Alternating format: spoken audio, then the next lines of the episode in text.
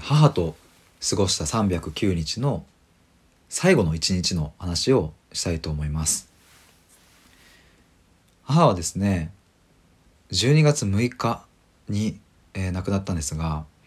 その日の朝にですね医者の方からちょっと今日様子がおかしいから、うん、覚悟しておいた方がいいかもしれないということを言われました。で僕たちはですねえっ、ー、と父親と、えー、子供？3兄弟？がまあその日いたんですけれども付き添いをどうしようかという話をうん4人でしました。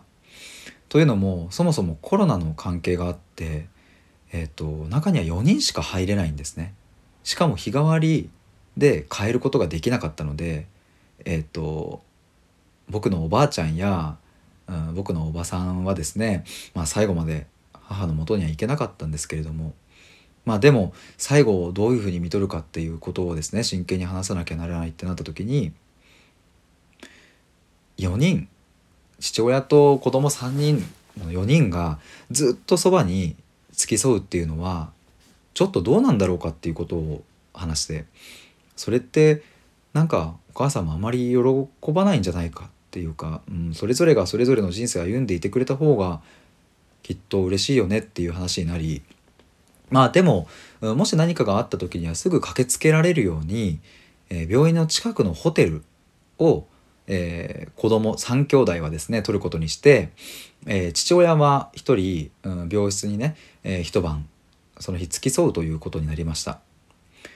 で確かその12月6日のですね夜8時か9時ぐらいにですね僕たちは子供たちはですね病室を、えー、出ていくことになりますでその時に僕がねあのまた明日も来るよとだから今日はゆっくり休んで、えー、明日また「おはよう」ってできたらいいねっていうことを伝えた時に母がですねその時初めて危機迫るような表情でですね僕たちに何かを伝えてきたんですね。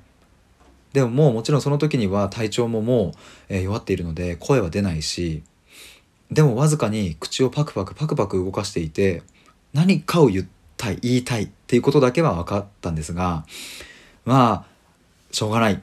何を言いたいかわからないのでちょっと寂しい気持ちもありましたが僕たちは、えー、ホテルに向かっていきました。でホテルに着くまで約本当に5分くらいなんですね。で着いてチェックインの用紙を書いていたらですね父親から着信があって「帰ってこい」と一言だけ言われて僕たちはすぐにそれその予約をキャンセルしてああお母さん亡くなったんだなっていうことをまあ、もちろん、うん、分かりながら病室にすぐに戻りました。まあ、そしたらすでに もちろん母は亡くなっていて、まあ、父親が泣いていてっていう状況だったんですけれども父親がその時に言っていたのが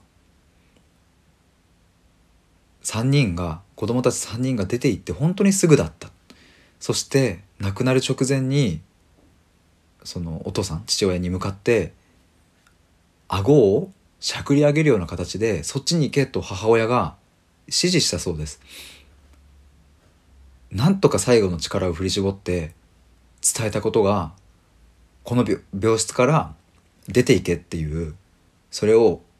なんとか顎を使って口の動きを使って父親に伝えたそうです。僕はこの話を聞いた時にそういうことかと思って僕たちが病室を出る時に危機迫る表情で何かを訴えていたのは早く病室から出て行ってっていうことだったんだなって思いました。私はもう今日この日に死ぬから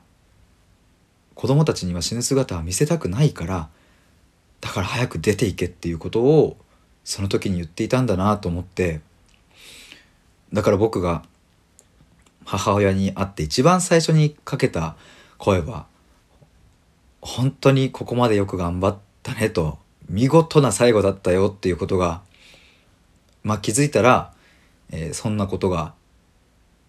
自分の口から出ていたなっていうふうに思います。まあそして本当に嘘のような本当の話なんですけれどもあの母親が亡くなった瞬間にですねあの部屋につけていた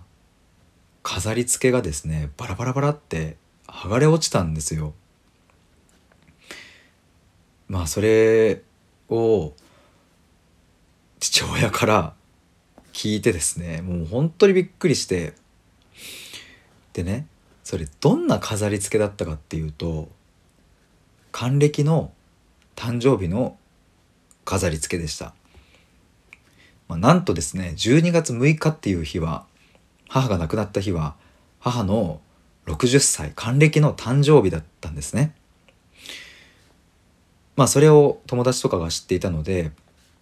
その還暦おめでとうっていう、うん、飾り付けをですね、えー、病室にまで送り届けてくれてそれを僕たちがあのちょっと分厚めのセロテープでこう貼っておいたんですけども入院の最中は一回も外れることがなかったその飾り付けが母が亡くなった瞬間にバラバラバラっと剥がれ落ちてまあその瞬間には父しか部屋にいなかったんですけれどもそんなことがあるのかっていうなんかうんもしかしたらその友達たちが何か守ってくれていたのか何だか分かりませんが母は最後の最後で自分の死ぬ瞬間死ぬタイミングを選んであの世に行ったんだなって思うともう見事という言葉しか 出てこないっていうぐらい素晴らしい最後だったなっていうふうに思ってます。でもやっぱりこういう最後を迎えることができたのは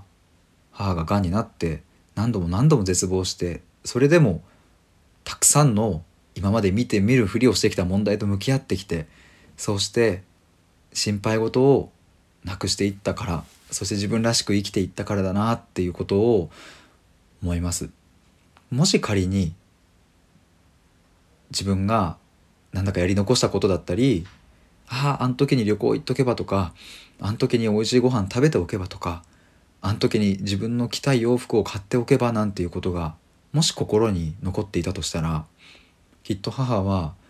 ハッピー専門は見れていなかっただろうしましてや最後に自分の死ぬタイミングを選ぶなんていう余裕はなかったんじゃないかなって思いました。だから僕は母のこの死を通して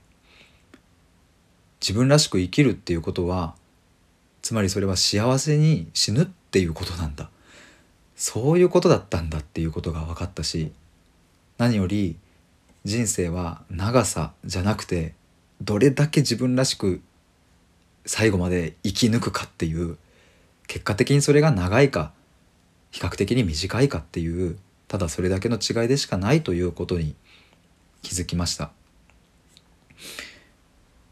まあだから